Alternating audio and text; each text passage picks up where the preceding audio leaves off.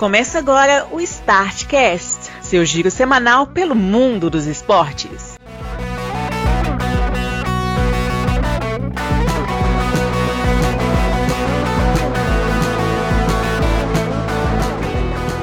Olá, amigos do Startcast! Chegamos com a edição de número 256 do seu giro semanal pelo mundo dos esportes em que trataremos de menos esportes do que de costume, porque ainda estamos em ritmo de Copa do Mundo, agora com a decisão do, dos campeões e do terceiro lugar, naturalmente.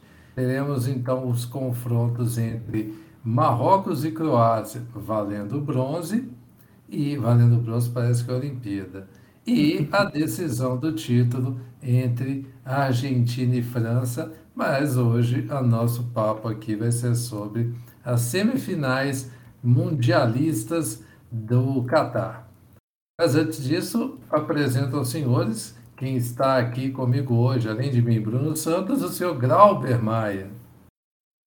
Olá, senhores, tudo bem com vocês? Estamos aí para comentar as semifinais da Copa do Mundo. Quem também está aqui para fazer isso é o senhor Marcelo Marques, que quase não aparece aqui, porque ele é um cara cheio de compromissos. E nada, estava em casa, mas tudo bem, né? então é pouco caso mesmo, é pior do que eu estava imaginando. Muito bem, pessoal, então vamos tratar aqui de Copa do Mundo, mas primeiro, assim como nós fizemos na semana passada, nós vamos pegar um barranco aqui de um, acontecimentos né, que estão do além Copa, que eu acho até errado você fazer outras competições é, durante o tempo de Copa do Mundo, porque, querendo ou não, você acaba competindo com um negócio que chama mais atenção, né? Mas está acontecendo um Mundial de Piscina Curta é, o, na Austrália. Mundial de natação, né? Acho que dá para entender quando fala mundial de piscina curta, dá para saber que é natação, né? Que dá. Se fosse atletismo, eu ia ficar impressionado, mas enfim. Exatamente. E também ficou impressionado todo mundo da natação, basicamente, com o resultado do brasileiro Nicolas Santos, de 42 anos, que chegou ao tetracampeonato mundial dele ele já ele foi campeão mundial em quatro edições diferentes nos 50 metros borboleta e ainda tem medalha nas Olimpíadas. Isso que ele está com 42 anos. E os títulos dele começaram a aparecer em mundiais e em Olimpíadas quando ele tinha 36 anos. Então ele já estabeleceu o recorde de campeão mundial mais velho quatro vezes. O brasileiro marcou o tempo de 21 e 78 e quebrou o recorde do campeonato de piscina curta. Ele que venceu dois dos favoritos, que eram o Ponte do, da Suíça e o Sebastian Zabo, o nadador húngaro. É a oitava vez que ele vai ao pódio em campeonatos mundiais. A primeira vez que ele conquistou, na verdade, eu falei que era 36, ele tinha 35 já atualizou o recorde dele cinco vezes, em 2017, 2018, 2019, 2021 e 2022.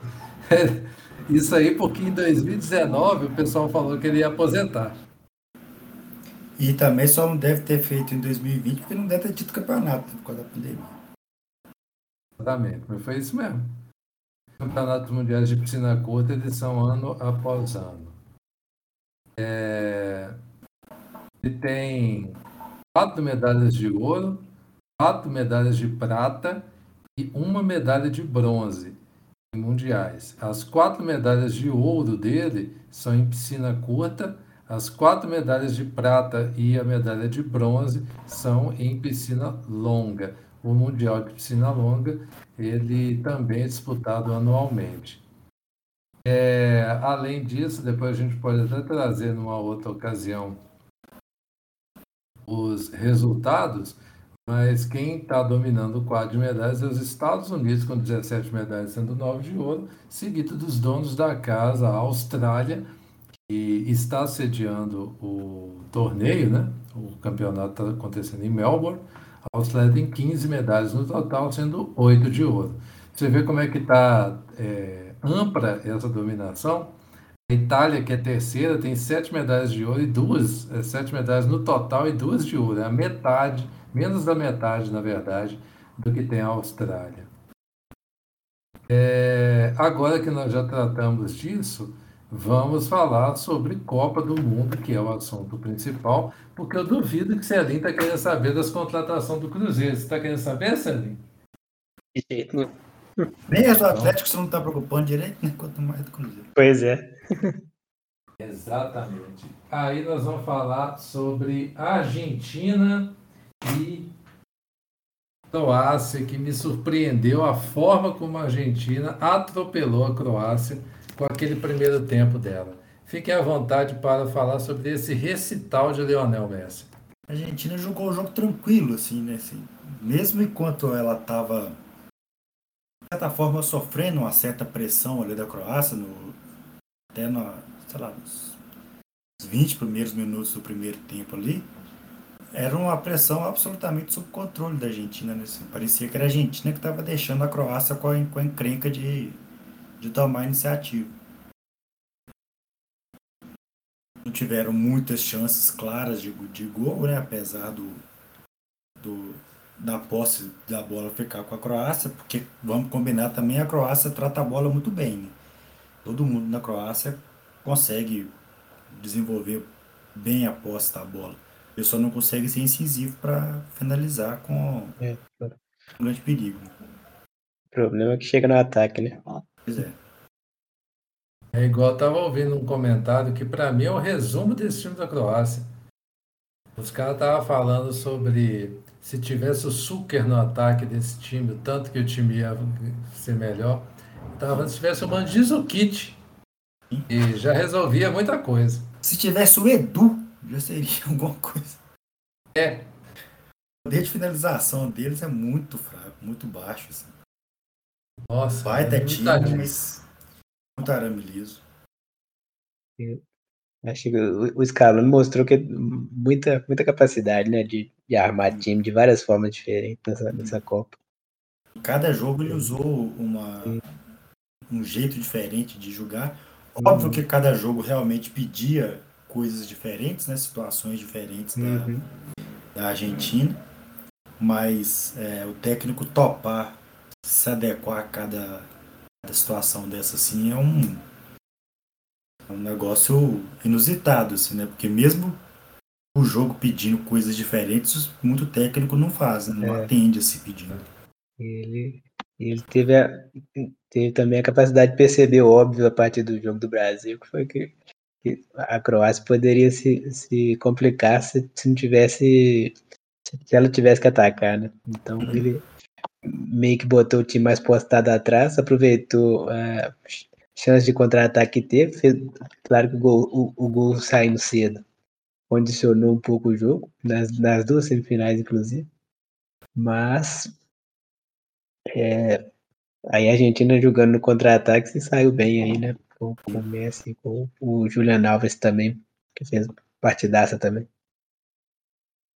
Eu vou te falar uma coisa, viu? Ah, tem que tomar muito cuidado com o negócio que o pessoal está falando aí, como se o segredo da vitória da Argentina fosse o fato deles terem botado três camaradas no meio de campo.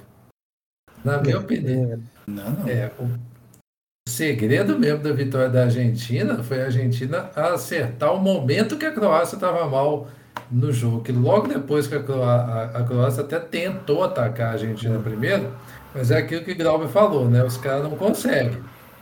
Eles conseguem criar a jogada, mas não conseguem finalizar uma jogada. Ficou rondando a intermediária de ataque ali, mas entrar na área mesmo para finalizar a jogada, eles não, não, não- tem jeito de fazer. E bom falar que o Julian Alves fez muito, muitas vezes o papel de, a- de defesa que atacante nenhum do Brasil fez, que foi, foi dar uma pressão no Modric para ele, não- pra ele não jogar muito, muito liberado, né? O, Mas, o Julian Alves várias é um- vezes estava junto com ele.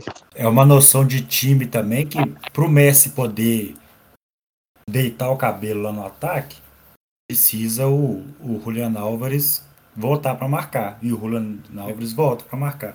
Sim. No Brasil, a gente até não pode reclamar muito disso, não, porque tanto o, o, o Richardson quanto o Vini Júnior, por exemplo, voltavam várias vezes para o Neymar poder ficar por conta só de destruir lá na frente. E vai da mobilização também que, os- que todos os jogadores da- desse time aceitaram fazer para o Messi poder jogar primeiro, é, poder naquele estilo dele ficar só andando na hora que o time tá sem a bola, né? E, e para ele poder se destacar na hora que tiver a bola também. É, para sobrar fôlego para ele deitar o cabelo na hora que ele deita o cabelo mesmo, que é a hora que, o- que o time tá atacando, e ele tem feito isso, né? Uma coisa Tá também é você contar com o time para correr para um cara que não entrega. Correr para o cara que, que vai garantir o bicho ali é. Todo mundo Pois. gosta de correr, né? Eu vou falar outra coisa, viu?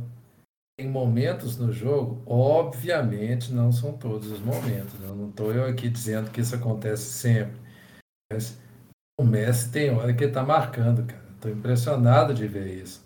É, um lance, ele também tá muito imbuído da- do, do, do propósito, né? inclusive, é, até para catimbar jogo ele tá, em- ele tá dedicado, viu?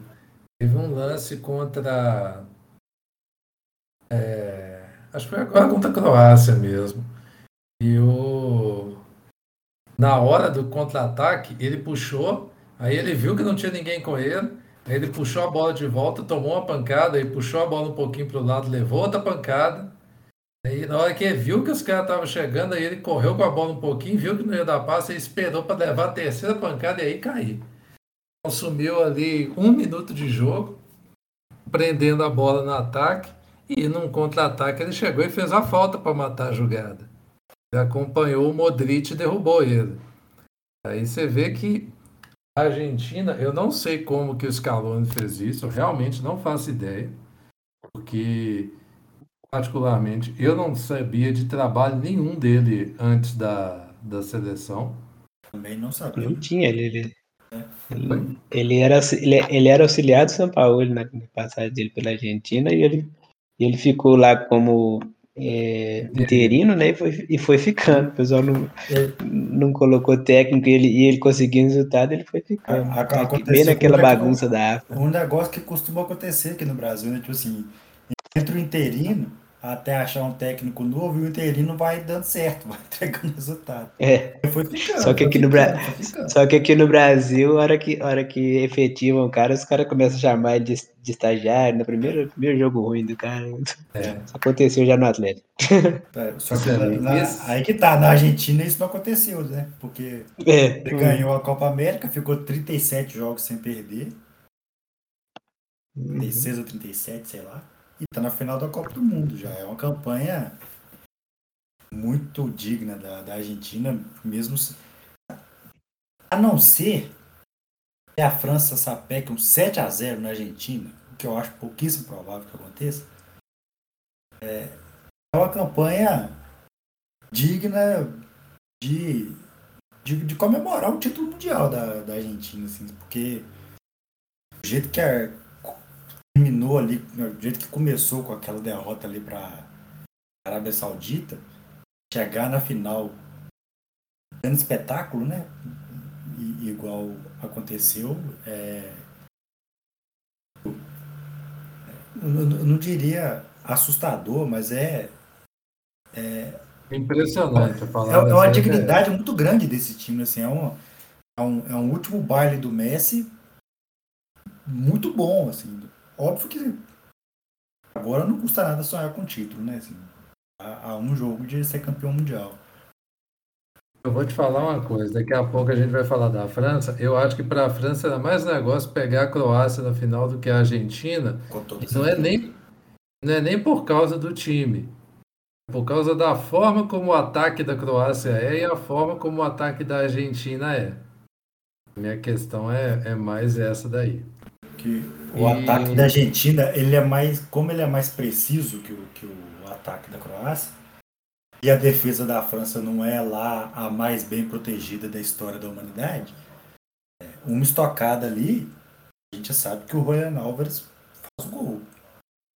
A gente não sabia se o, algum hit da vida lá do, da, do ataque da Croácia faria algum.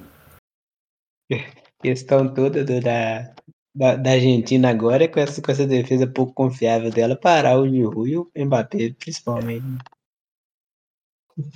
É, isso aí é uma questão mesmo, Salim. Mas assim, a, a defesa é pouco confiável, mas funcionou nos dois últimos jogos, é, assim, hum. à medida do possível. Contra a Holanda, eles entregaram no final ali, mas esse último jogo agora foi, foi perfeito, assim. Pode ser que Scaloni tenha um plano. É, pode ser, sabe? É, Aliás, eu não, não, não, sei se não sei se Glauber lembra, mas lá no, no pouco depois do, da derrota no primeiro jogo lá contra a Arábia Saudita, o Glauber mencionou que para a Argentina se mobilizar aí depois dessa derrota e, e chegar na final, pouco custa. Foi o que aconteceu. Eu já falei que mesmo com aquela derrota a Argentina ia passar em primeiro, acho que passou, né? É. Porque o resto do grupo da Argentina era a baba do, do, do boi bandido também. Uhum. É, cara, eu vou te falar a verdade. Eu tô vendo muito brasileiro aí torcendo contra a Argentina por causa daquele negócio de torcedor, que se, aquele papo de que se você conhecer um argentino, você não torce para argentino. Mas eu tava vendo o pessoal falando que deu sorte. Eu tô assim, gente, como que vocês podem ter coragem de falar que a Argentina deu sorte? Eu acho isso uma temeridade. Tem que ter muita cara de pau de falar um negócio desse que a gente. É só que claramente não, não acompanha o futebol para fora do, do universo do clube dele, se é que ele acompanha pelo menos é. o clube dele, né? Uhum. É, igual eu falei assim, a Argentina passou 37 jogos sem perder, gente. Não, é, não é qualquer time que, que passa 37 jogos sem perder. 17 jogos sem perder num clube de futebol, nem o Barcelona do Guardiola ficou. Pô. Assim, é um, um número absurdo esse da Argentina.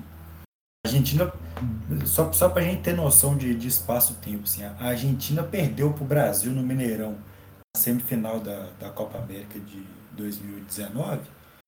Depois só tornou a perder de novo a Arábia Saudita agora na Copa do Mundo. A, a última vez que a Argentina tinha perdido antes da Copa do Mundo agora, antes dessa derrota para a Arábia Saudita, nem pandemia não tinha ainda, não, não tinha tido nenhum caso lá em Wuhan ainda. Pra você ver como é que é o mundo agora. Né? A pandemia já chegou, já acabou, já vacalhou, já consertou depois da pandemia e a gente ainda tá aí sem perder, pô. Desse jeito, cara. E o, esse negócio de mudar o esquema também de um jogo para o outro, é, isso aí tem muita coisa a ver também com o cara ter essa coragem que você estava falando, porque assim, uma coisa é você abrir 2 a 0 contra a Holanda jogando num 3-5-2, a outra coisa é você meter um 4-4-2 de Libertadores para enfrentar a Croácia na semifinal. E você assumir, por exemplo, que o Acunha foi um dos melhores em campo contra a Holanda e ele não jogou a semifinal porque ele achou que o Talhafico conseguiria parar o Juranovic. E funcionou. Meteu, por exemplo, o Paredes de titular, o Paredes que saiu do time depois do jogo da estreia, voltou e foi um dos melhores em campo no jogo agora, porque é isso. O Paredes entrou para meter uma Libertadores no jogo. O primeiro lance do, do jogo, assim, no meio campo, ele deu um carrinho que se o juiz quisesse, já podia dar amarelo para ele. Isso, isso no contexto que você, que você treina, quase não treina, que é um torneio rápido, né? De, de, que você joga de três em três dias. É, é muito, muito bacana dele ter feito e tá dando certo. É, cara, tô te falando que é só loucura que tá acontecendo nessa Copa do Mundo. E do outro ah, tem o time completamente na mão, né? Assim, sabe exatamente quais de... botões apertar para o time funcionar. O de bala entrou, hein? Fez é. seus 10 minutos na Copa. E quase fez uma assistência pro gol. Hein? Família escalou isso aí, claramente. Só, só, só ter os minutinhos dele. Pô, é. Isso aí foi mesmo. Eu vou te falar uma coisa, viu? O Messi não saiu nem um segundo de campo. Então, pessoal, seguindo aqui, a outra semifinal foi o duelo entre colonizadores e colonizados. Tivemos um França e Marrocos que entrou para a história principalmente porque o Marrocos, mesmo todo desfalcado, todo regaçado depois dessa campanha toda, conseguiu enfrentar a França de forma digna, é, apesar do 2 a 0 da França. Então, eu queria que vocês falassem um pouco a respeito. Esse, esse jogo acabou cedo, né? Como Marrocos é o seguinte, a única estratégia que ele tem é ficar, ficar se defendendo e aproveitar os contra-ataques é desse jeito. A única forma que ele pode ser competitivo e foi o que ele fez até chegar na semifinal. Eu não concordo. Eu, eu discordo só da parte que você fala que ele só se defende. Eu acho que ele fez não, é. isso. É... Diga, pode falar. É que eu acho que ele só faz isso quando o time é melhor que ele. É, mas assim, quase todos os times que ele enfrentou foram, melhores que, que ele. Mas assim, pode, tudo bem. Contra times mais fracos, ele, ele consegue sair para jogo também, se precisar. Mas... A Croácia, por exemplo, ele encarou de igual para igual. Se fosse uma final Marrocos e Croácia, ia ver o, o esquadrão do Marrocos atacando os outros. É. Aqui, contra a França, tanto todo mundo aqui é, deve mínimo de consciência que realmente não tem como. Né? Hum, contra a França teria sentido. Né? Mas aí o, como a estratégia era, era essa de contra-ataque, você toma um gol com quatro minutos, você vai tudo pro, pro, pro ar, né? E você passa a ter que correr atrás do resultado. Então, para a França foi melhor, começou a sobrar mais espaço para Mbappé, para o Griezmann. Até a França desperdiçou, desperdiçou bastante oportunidade, podia ter vencido por mais já no primeiro tempo, mas conseguiu controlar o jogo direitinho e levar até o final. É, que, que tem, ó, a França, eu, eu, só, eu também acho que a França não controlou o jogo direitinho, não, viu? É, é eu acho mais assim, pro final, o Marrocos é, teve um, um, monte de boas chances não, ali que podia não, ter. Não, não. Entre o, a bola que o Giroud chuta para fora, teve a bola na trave do Giroud e teve uma segunda que foi pro Mbappé e o, no rebote devolveu e o Giroud chutou para fora. Você está situado qual lance que eu estou falando? Ali. Sim. Então, eu acho que da, dos 35 minutos do primeiro tempo até os 20 do segundo tempo só deu Marrocos.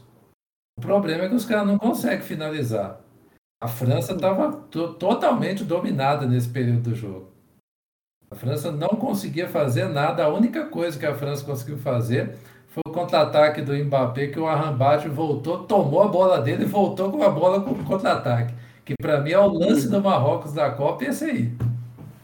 Aquele negócio que ele fez com o Mbappé é um absurdo aquilo que ele fez. O problema é que. Verdade. As... nesse período até que a tem, tem que o Marrocos ter bastante chance mesmo. O, o Loris, que eu sou um dos maiores detratores do Loris vivo que existe. Loris fez duas defesas espetaculares no jogo, que foi uma chute do. Acho que foi do. Do Zieck, não sei, que bateu cruzado, ele espalmou, e a outra bicicleta do zagueiro que ele espalmou e pegou na trave.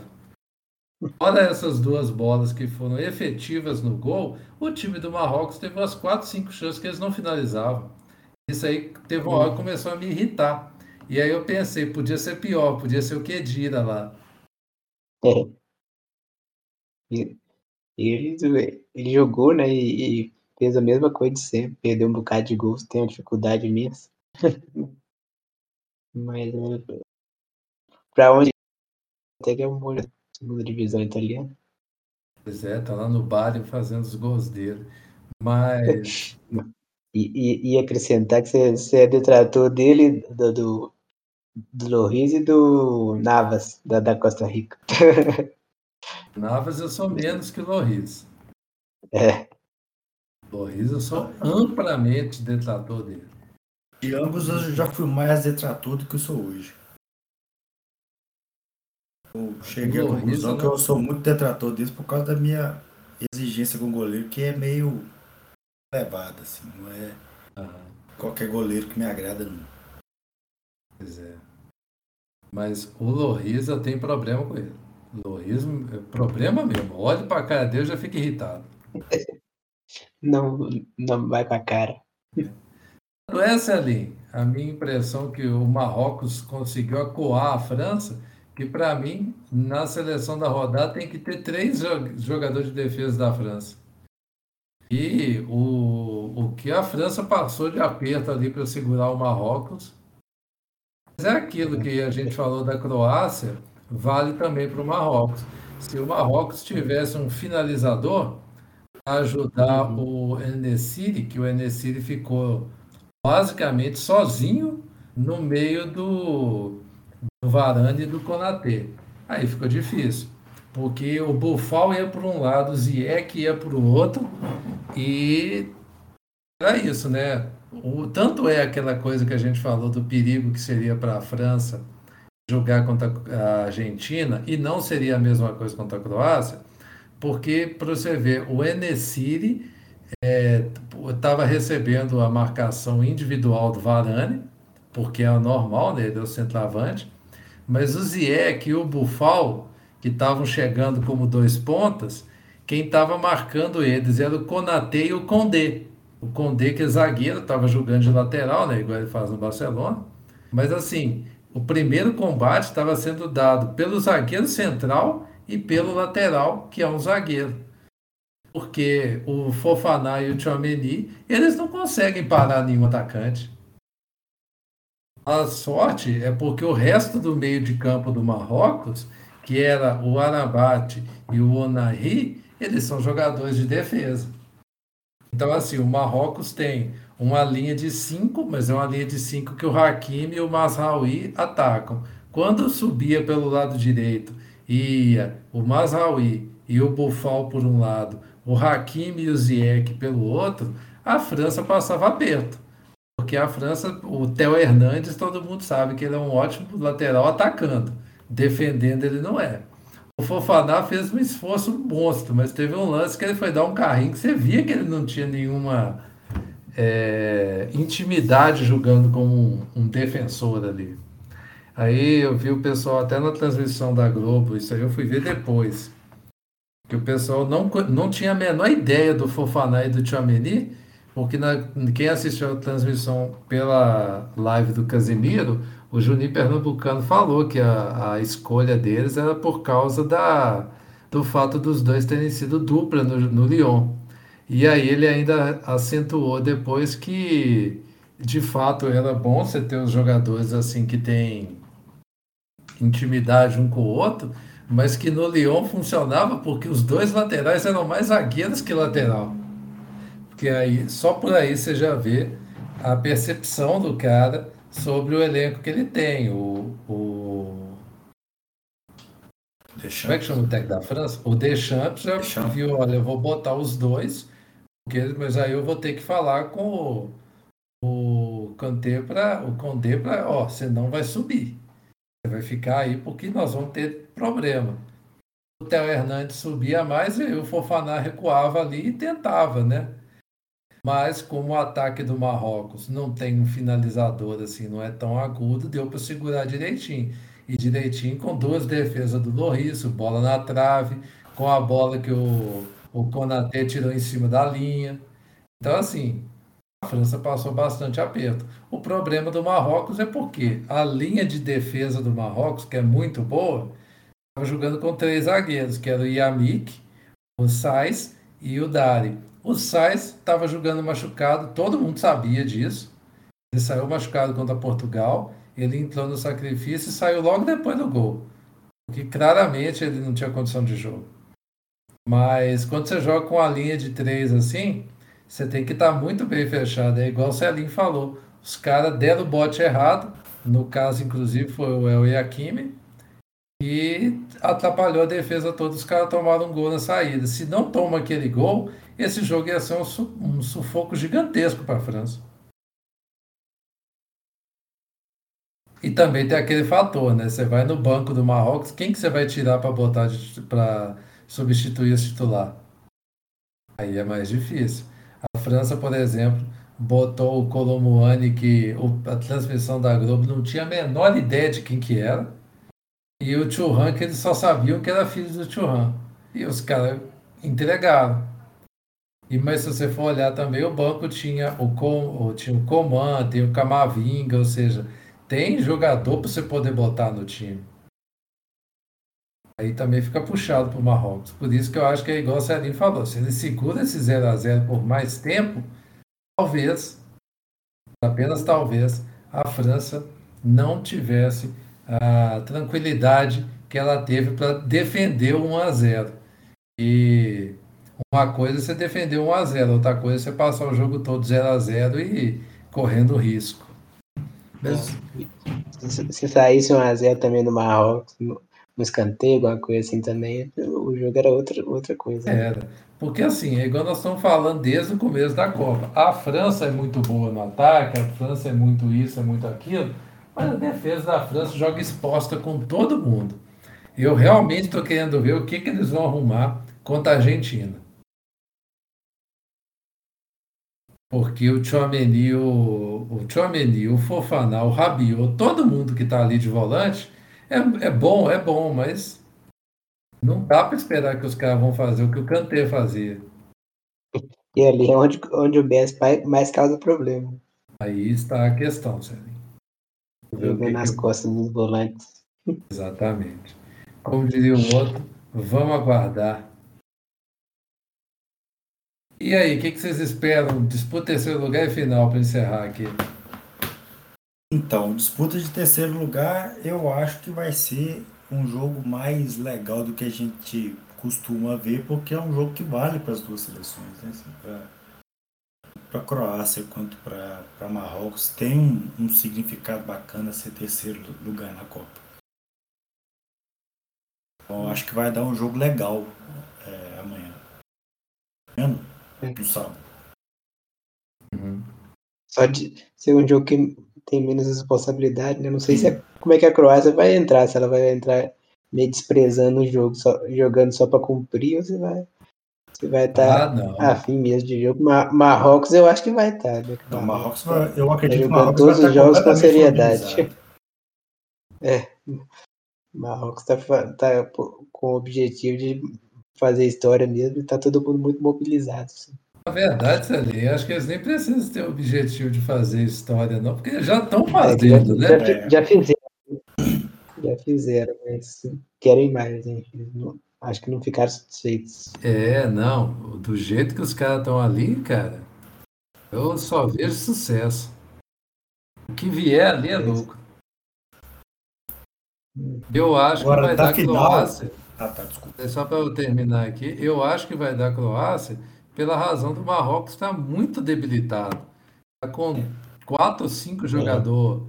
Machucados, por exemplo, o... Os caras estão no limite, né? O técnico falou, falou em entrevista até que, que a maioria dos caras ali está jogando com 60%, 70% da capacidade no máximo. Exatamente. Tem o caso do Onari, inclusive, se não tivesse é, se eu não tivesse consciência de que tem outros volantes também jogando muito, a minha dupla de volantes na seleção da Copa era o Onari ou o Arabate. Mas, naturalmente, eu vou escolher um dos dois. O Onari, por exemplo, ele jogou gripado. Em compensação, na lado da França, o Pamecano não jogou por causa da gripe. Aí entrou a questão. Uma coisa é você ter o Pamecano e você ter um cara igual o Konatê para botar no lugar dele. E outra coisa do Pamecano não julgar é porque o cara sabe que, ó, na pior das hipóteses, a França, se a França não passar, eu tenho chance de estar na próxima Copa. Agora você imagina o Onari. Qual é a chance do Marrocos estar na semifinal da próxima Copa? É aquela história, né? Tem pesos diferentes. E agora sim, a final. Final. E lá o palpite é sem condição. Pois é. Eu acho que vai ser um jogo truncado, né? Assim, um jogo complicado, porque acho que a Argentina não vai deixar a França jogar picando o jogo, né? Assim, é a coisa típica argentina mesmo ali de parar o jogo toda hora, de né, jogar no nervosismo do cara e tal. Então acho que vai ser um jogo bem travado, assim, até Pois é. Tirando, tirando a possibilidade de acontecer um, um gol cedo, assim, que mude o jogo, igual que aconteceu no, nas semifinais. Né? Depende, se, se esse gol que sair cedo for da Argentina, por exemplo, piorar mais ainda a situação. Tem uma coisa também, o, o time da França é aquele negócio, né, cara? Até agora, quem testou a França defensivamente foi a Inglaterra. E a França, claramente, ela entregou.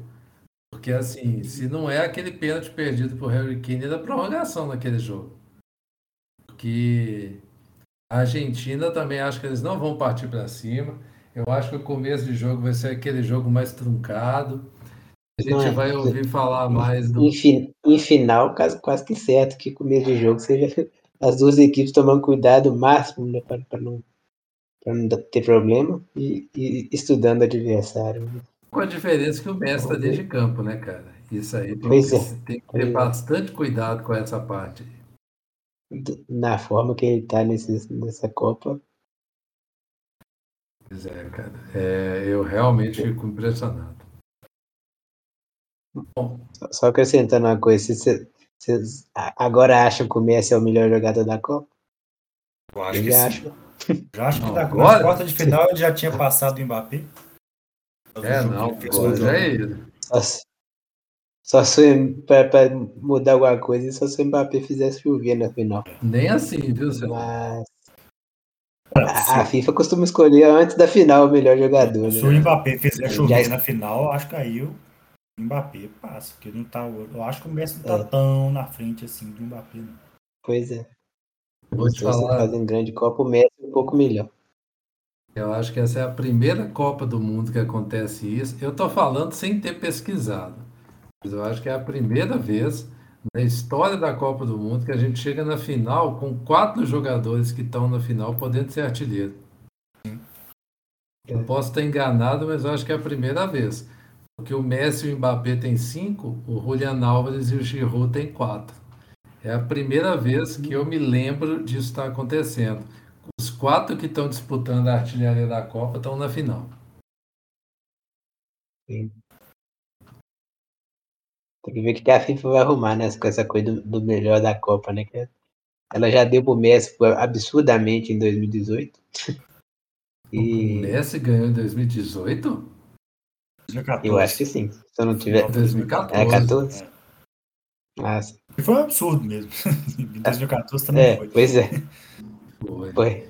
E o da última foi o Modric Nossa. que ganhou, só. Uhum. É, o Modric foi com razão, né? Foi, foi.